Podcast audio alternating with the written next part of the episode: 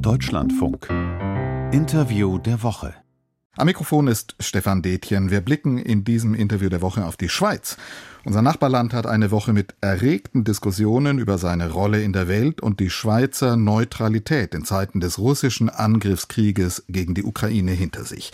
Sollte und darf die Schweiz dringend benötigte Munition für den deutschen Flugabwehrpanzer Gepard aus ihren Beständen zur Verfügung stellen?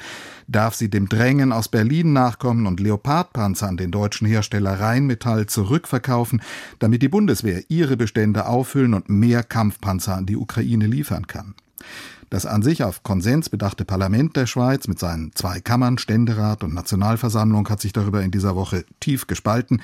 Der Riss geht quer durch einzelne Parteien der Eidgenossenschaft. Einer der Hauptakteure der Debatte war in dieser Woche der Parteipräsident, also der Vorsitzende der liberalen FDP in der Schweiz, Thierry Burkhardt. Er ist am Ende dieser turbulenten Woche unser Gast im Deutschlandfunk Interview der Woche. Guten Tag nach Bern, Herr Burkhardt, und danke, dass Sie sich Zeit dafür nehmen, uns die Eigenarten der Schweizer Debatte näher zu bringen. Danke Ihnen für Ihr Interesse. Hallo.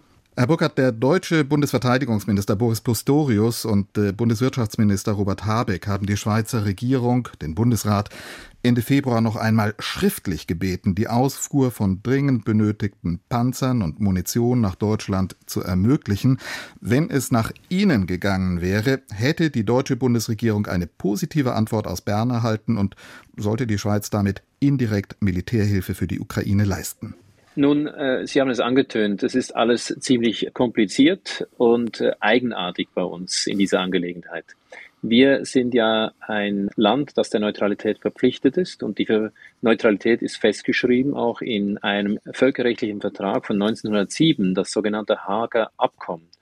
wo dort drin steht, dass wir als neutrales Land unter anderem nicht aus unseren Beständen direkt Waffen liefern dürfen an ein kriegsführendes Land.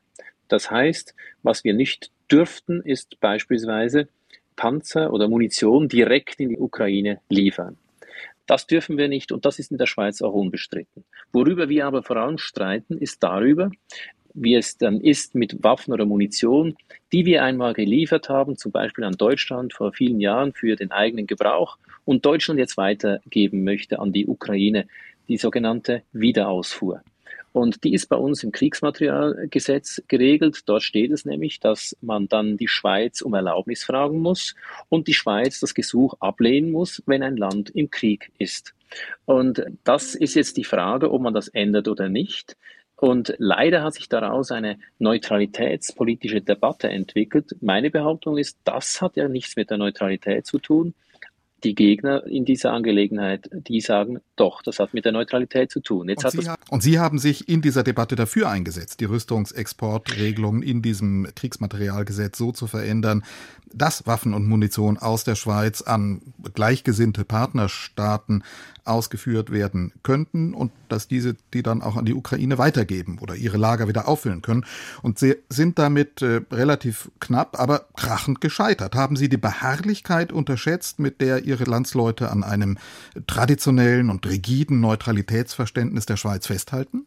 Ich habe unterschätzt, dass es sich überhaupt zu einer Neutralitätsdebatte entwickelt als ich diesen äh, Vorstoß, äh, bei Ihnen heißt es, glaube ich, Gesetzesvorschlag, eingereicht habe letzten Mai bzw. Juni, war das überhaupt kein Thema. Und ich habe ja genau einen Vorstoß gemacht, der das Neutralitätsrecht beachtet. Denn das ist mir bewusst. Die Neutralität in der Schweiz, die ist doch bei uns sehr stark verankert. Aber jetzt wurde diese Debatte zu einer Neutralitätsdebatte gemacht.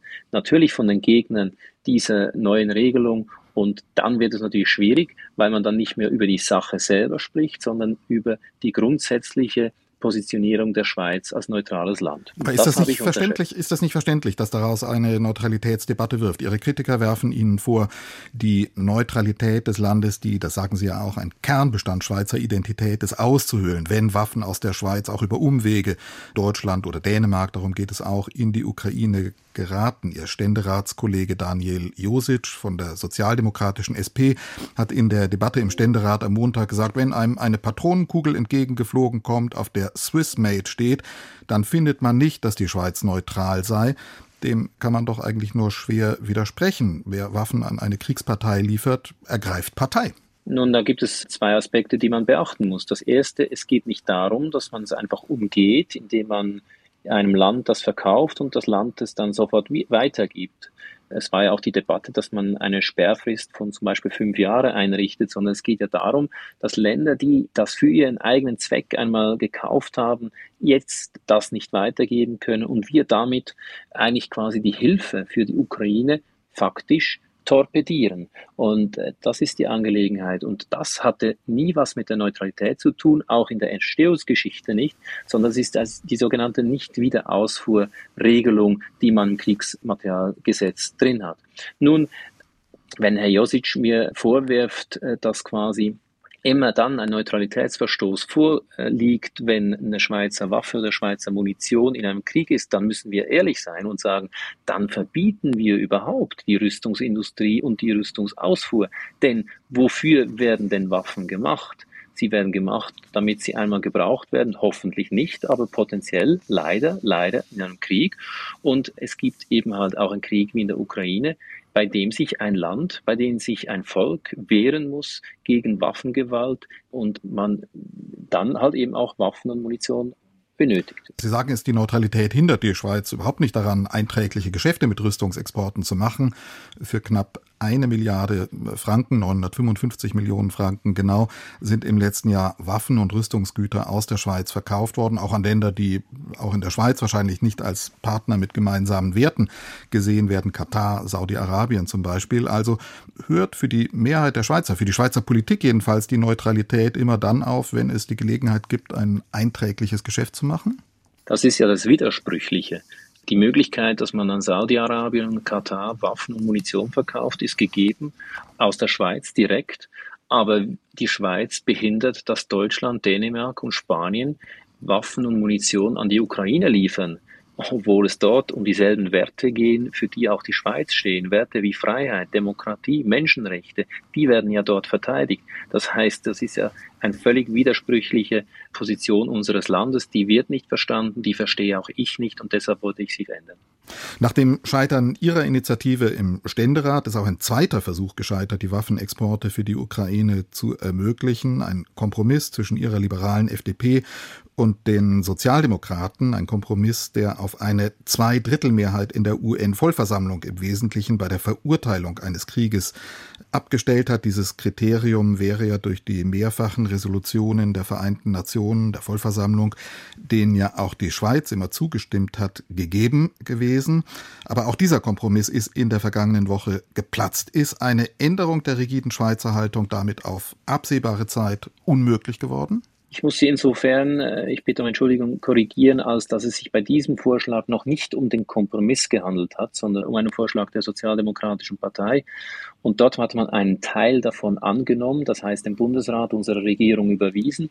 Aber ein Teil hat man abgelehnt. Das ist genau derjenige, den Sie erwähnt haben, mit der Zweidrittelmehrheit der UN-Vollversammlung. Das hat man deshalb abgelehnt. Das wäre ja der wesentliche Teil gewesen in diesem Fall. Ne? Ja, aber das, dort hat auch der Bundesrat gesagt, das ist eigentlich völkerrechtlich gar nicht möglich, weil das keine verbindlichen Beschlüsse sind und daraus dann gesetzliche Folgen in der Schweiz abzuleiten, wäre etwas eine schwierige Position. Aber Jetzt liegt ein Kompromiss, der besteht aus meinem Vorschlag und auch ein bisschen aus dem Vorschlag, den Sie jetzt gerade genannt haben. Und der ist in der Sicherheitspolitischen Kommission des Parlaments, das ist der Verteidigungsausschuss des Parlaments.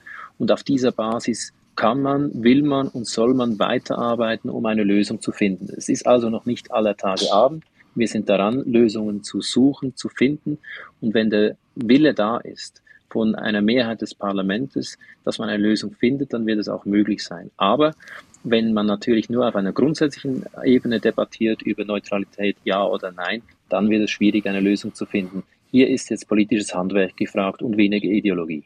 Mhm, das heißt, Sie haben die Hoffnung, dass da nochmal ein Kompromiss zustande kommt, eine Regelung, auch eine Änderung des Kriegsmaterialgesetzes, dass es im Ergebnis dann ermöglichen könnte, die Ukraine, wenn auch indirekt über Deutschland oder Dänemark mit Waffen aus der Schweiz zu unterstützen?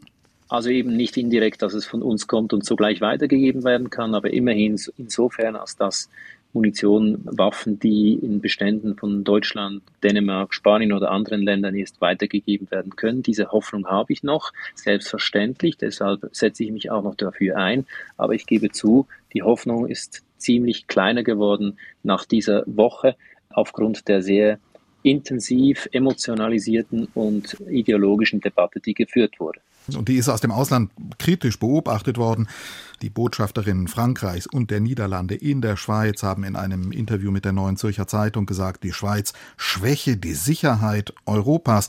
Wie groß ist der Ansehensschaden, den die Schweiz mit ihrer Haltung in diesen Tagen erlitten hat? Nun, das kann ich natürlich aus der Schweiz weniger gut beurteilen als Sie aus Deutschland beispielsweise. Ich gehe davon aus, dass der Schaden, den wir nehmen, doch beträchtlich ist, weil es ist nicht ganz abzustreiten, dass wir uns aus der Solidarität in Europa für die Ukraine nicht nur raushalten, sondern sie eben auch zu einem gewissen Grad noch torpedieren. Und das kann doch keine Position sein, wenn es um äh, den Angriff eines autokratischen Staates gegen einen Staat ist, das eine Demokratie ist und damit gegen unsere Werte eigentlich ein Angriff äh, da ist. Es sind ja auch Werte, die wir nicht nur in Europa, sondern auch wir in der Schweiz stehen. Und deshalb äh, meine ich, nehmen wir hier im Ansehen Schaden. Ich glaube auch darüber hinaus nimmt die Neutralität der Schweiz dadurch Schaden. Denn die Neutralität der Schweiz besteht ja darin auch, dass sie auf Akzeptanz stößt in der internationalen Gemeinschaft. Und wenn man natürlich versteht, dass wir neutral sind und deshalb nicht äh, direkt Waffen liefern kann, aber nicht versteht, dass wir noch Waffenlieferungen von anderen Ländern blockieren, dann kann ich das nachvollziehen und dann versteht man wahrscheinlich auch die Neutralität der Schweiz nicht mehr so gut. Und ich glaube, da tun wir weder Europa, der Welt noch uns einen Gefallen. Das Deutschlandfunk-Interview dieser Woche mit dem Vorsitzenden der Schweizer Liberalen, der Schweizer FDP, Thierry Burkhardt. Herr Burkhardt, Sie haben das angesprochen, auch in Berlin. In der Tat, das, was wir gehört haben, war ungewöhnlich offene Kritik an der Haltung der Schweiz. Aber andersrum betrachtet, kann es sein, dass Deutschland gerade mit diesem offenen Druck, Briefen, einer Rede des Bundeswirtschaftsministers beim Weltwirtschaftsforum in Davos, in dem Robert Habeck die Schweiz aufgefordert hat, seine Haltung zu lockern, dass gerade dieser Druck aus Deutschland und dem Ausland den, tja, kann man das so sagen, trotz der sich jetzt in diesen Abstimmungen gezeigt hat, nochmal bekräftigt hat und den Kompromiss damit erschwert hat? Nun, das ist äh, nicht ganz falsch, diese Analyse die, eine Trotzreaktion gegenüber Druck aus dem Ausland wäre zumindest nicht ganz Schweiz untypisch. Ich würde jetzt aber doch sagen, in dieser Debatte äh, hat das weniger eine Rolle gespielt. Nun, ich kann nur sagen, wir haben natürlich vielleicht auch noch ein bisschen den Eindruck, da und dort möchte man auch von innenpolitischen Angelegenheiten ablenken, indem man so stark Druck auf uns ausübt. Aber das ändert ja nichts an der Sache. Und die Sache ist an sich schlecht meine ich, für uns als Schweiz, für Europa, für die Sicherheit und Stabilität in Europa. Ich möchte trotz allem aber auch darauf hinweisen, wir tun dann schon nicht nichts. Wir engagieren uns sehr stark im humanitären Bereich, wir beteiligen uns auch finanziell. Bei uns in der Schweiz hat eine Wiederaufbaukonferenz stattgefunden, damit wir uns frühzeitig auch äh, darum kümmern können, wie man die Ukraine, wenn dann hoffentlich irgendwann wieder mal Frieden ist, auch unseren Anteil beitragen können. Also wir tun nicht nichts, aber wir verstehen das natürlich momentan. Solidarität in Europa auch eine gewisse Waffensolidarität ist, an der wir uns nicht beteiligen und sogar teilweise torpedieren. Ja, auf diese humanitäre Hilfe hat auch der Schweizer Außenminister Cassis immer wieder hingewiesen. Aber wenn man sich das anschaut, in einer Studie des Kieler Instituts für Weltwirtschaft etwa, da werden die Hilfeleistungen von 40 Ländern und den EU-Staaten verglichen. Da liegt die Schweiz ganz am Ende der Tabelle humanitärer Hilfsleistungen mit 0,03 Prozent des Bruttoinlandsprodukts, die da in der Schweiz für humanitäre Hilfsleistungen für die Ukraine aufgewendet werden. Deutschland zum Vergleich leistet 0,36 Prozent seines Bruttoinlandsprodukts. Dänemark und die Niederlande, auch eher kleine Länder, sogar 0,47 Prozent, also viel, viel mehr als die Schweiz. Die Neue Zürcher Zeitung schreibt dazu, die Schweizer wirken wie Krämerseelen. Also müsste ein Land, das Waffenlieferungen verweigert, aber doch enorm reich ist, nicht auch humanitär mehr tun? Also offenbar liegen wir ja nicht allzu weit auseinander, aber ich gebe Ihnen recht, wir können mehr tun und ich bin überzeugt davon, wir werden auch noch mehr tun. Lassen Sie uns über die Neutralität reden. Die ist in der Schweiz, ich habe es eben gesagt, natürlich ein Kernbestandteil Schweizer Identität, auch enorm populär. Die Zustimmung zur Neutralität in der Schweizer Bevölkerung ist nach wie vor überwältigend. 97 Prozent wollten im Januar 2022, also kurz vor dem russischen Überfall auf die Ukraine, an der Neutralität festhalten. Und auch nach dem Überfall auf die Ukraine sind es in diesem Jahr noch 89 Prozent. Fürchten Sie, dass die Schweizer sich in einem tja, überkommenen Neutralitätsverständnis, das aus einem vergangenen Jahrhundert, aus dem Anfang des letzten Jahrhunderts stammt, einigeln und von den Partnern in Westeuropa entfremden? Ich bin davon überzeugt und da teile ich sicher die Meinung der Mehrheit im Land, dass wir neutral bleiben wollen. Das ist ein Wert nicht nur für uns, sondern auch für die Welt. Das sind wir überzeugt. Wir können dadurch besser Beiträge leisten für den Frieden auf der Welt. Aber es darf uns nicht darüber hinwegtäuschen, dass wir einen Beitrag leisten müssen in Europa, beziehungsweise für die Sicherheit in Europa. Und die Sicherheit in Europa wird im Wesentlichen, wenn ich jetzt militärisch das Ganze anschaue, geleistet natürlich durch die NATO. Und ich habe ja auch vor, vor rund einem Jahr bereits empfohlen, man möge die Zusammenarbeit von der Schweiz mit der NATO intensivieren, nicht im Sinne eines Beitritts, aber im Sinne von mehr Zusammenarbeit. Denn wenn es dann um den Schutz der Sicherheit der Schweiz, aber auch weite Teile Europas gehen könnte, dann ist es auch in unserem Interesse, dass wir dann zusammenarbeiten können und zusammenarbeiten können in der Krise beziehungsweise im Krieg, heißt, dass man vorher auch miteinander trainiert haben muss. Mhm. Erstens. Zweitens, es gibt Bedrohungen, denen wir uns als Kleinstaat gar nicht gegenüberstellen, beziehungsweise wir uns vor ihm nicht schützen können. Und da ist eine Zusammenarbeit im Interesse Europas, aber auch im Interesse unseres Landes. Mhm. Lassen Sie mich nochmal auf den Neutralitätsgedanken zu sprechen kommen. Was kann Neutralität in der jetzigen Situation leisten, um möglicherweise auch als Vermittler in diesem Krieg in der Ukraine eine Rolle zu spielen. Der Schweizer Außenminister Cassis hat das im Weltsicherheitsrat, dem die Schweiz zurzeit ja als nichtständiges Mitglied auch angehört, am Jahrestag des Kriegsbeginns in New York nochmal angeboten. Kann die Schweiz vermitteln? Gibt es da konkrete Anstrengungen? Was wissen Sie darüber? Diese Anstrengungen bestehen natürlich, die können aber nur dann erfüllt werden, wenn wir natürlich von beiden Parteien auch akzeptiert werden als Vermittler. Zurzeit ist das nicht der Fall.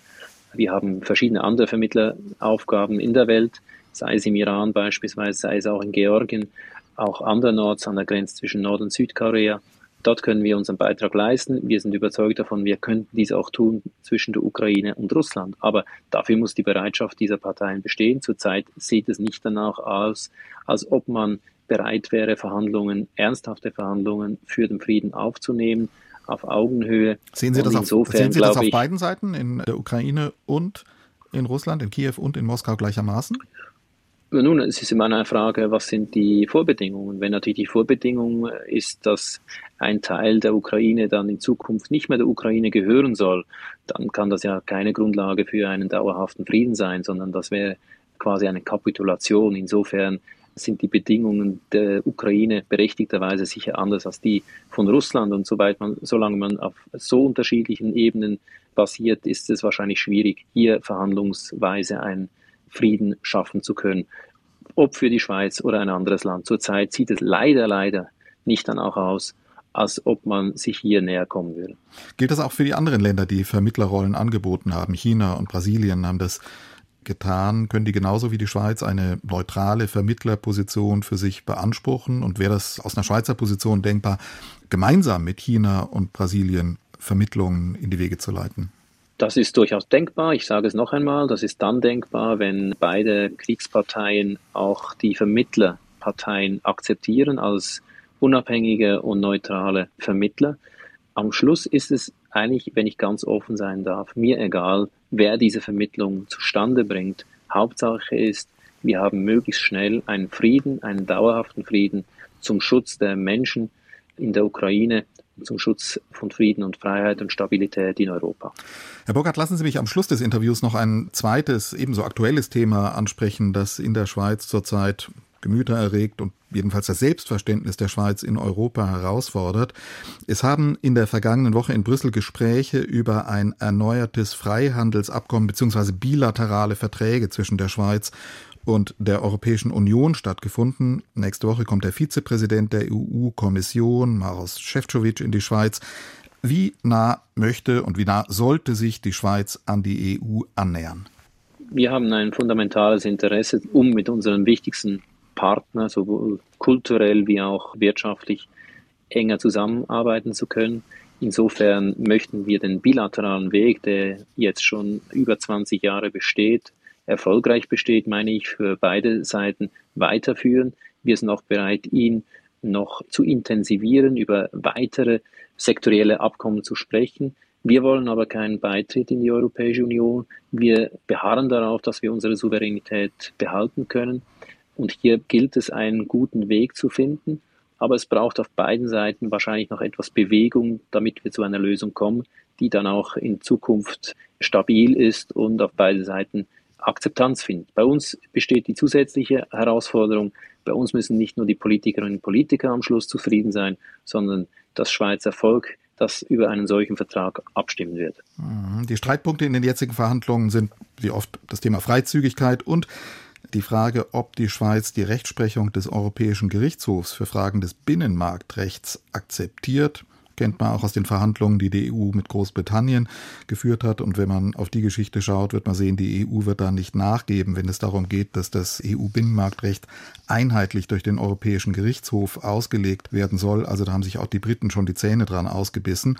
Würde die Schweiz die Verhandlungen scheitern lassen, weil sie die Rechtsauslegung des Europäischen Gerichtshofs nicht anerkennen will? Schauen Sie, was zu, wir sind zurzeit in der Phase der Sondierungen. Es haben noch nicht einmal die Verhandlungen formell angefangen. Ich habe noch nie ein schriftliches Papier dazu gesehen. Insofern kann ich mich natürlich nicht zu den Details äußern. Was ich sagen kann, ist tatsächlich, bei der Personenfreizügigkeit sieht es dann auch aus, als ob wir aufgrund von Ausnahmen eine Einigung finden könnten. Beim Thema des Europäischen Gerichtshofs ist es tatsächlich sehr heikel. Wir hätten beim Streitbeilegungsmechanismus lieber ein Schiedsgericht. Wir werden sehen, was die Ansprüche der Europäischen Union sind. Ich stelle fest, dass hier relativ wenig Flexibilität herrscht. Es mag sein, dass dann die Politik hier zustimmt. Ob es dann die Schweizer Bevölkerung auch tun wird unter dem Stichwort das Gericht der Gegenpartei oder sogar unter dem Stichwort fremde Richter, obwohl es das im eigentlichen Sinne nicht ist. Aber das dürfte dann wahrscheinlich die Polemik sein in einem Abstimmungskampf in der Schweiz. Ob es das dann erfolgreich übersteht, das kann ich jetzt noch nicht beurteilen. Zumindest sind da Fragezeichen angebracht. Herr Burkhardt, Sie haben gerade noch mal gesagt, Vollmitgliedschaft in der EU kommt für die Schweiz nicht in Frage, aber es ist interessant, wenn man sich eine neuere Studie führender Wirtschaftsforschungsinstitute aus Deutschland, Österreich und der Schweiz anschaut, dann sagen die einen enormen Gewinn für die Schweiz voraus, wenn sie EU-Mitglied wäre. Steigerung der Reallöhne in der Schweiz um sieben Prozent, Steigerung der Wertschöpfung um vier Prozent, wenn die Schweiz EU-Mitglied wäre. Warum lassen sich die Schweizer dieses gute Geschäft entgehen? Wir sind allgemein sehr skeptisch gegenüber Studien und Umfragen, in den letzten 20 Jahren hat sich gezeigt, dass sich die Schweiz sehr gut entwickelt hat, in manchen Bereichen, vielleicht sogar in mehr Bereichen besser entwickelt als die Europäische Union beziehungsweise andere Länder der Europäischen Union.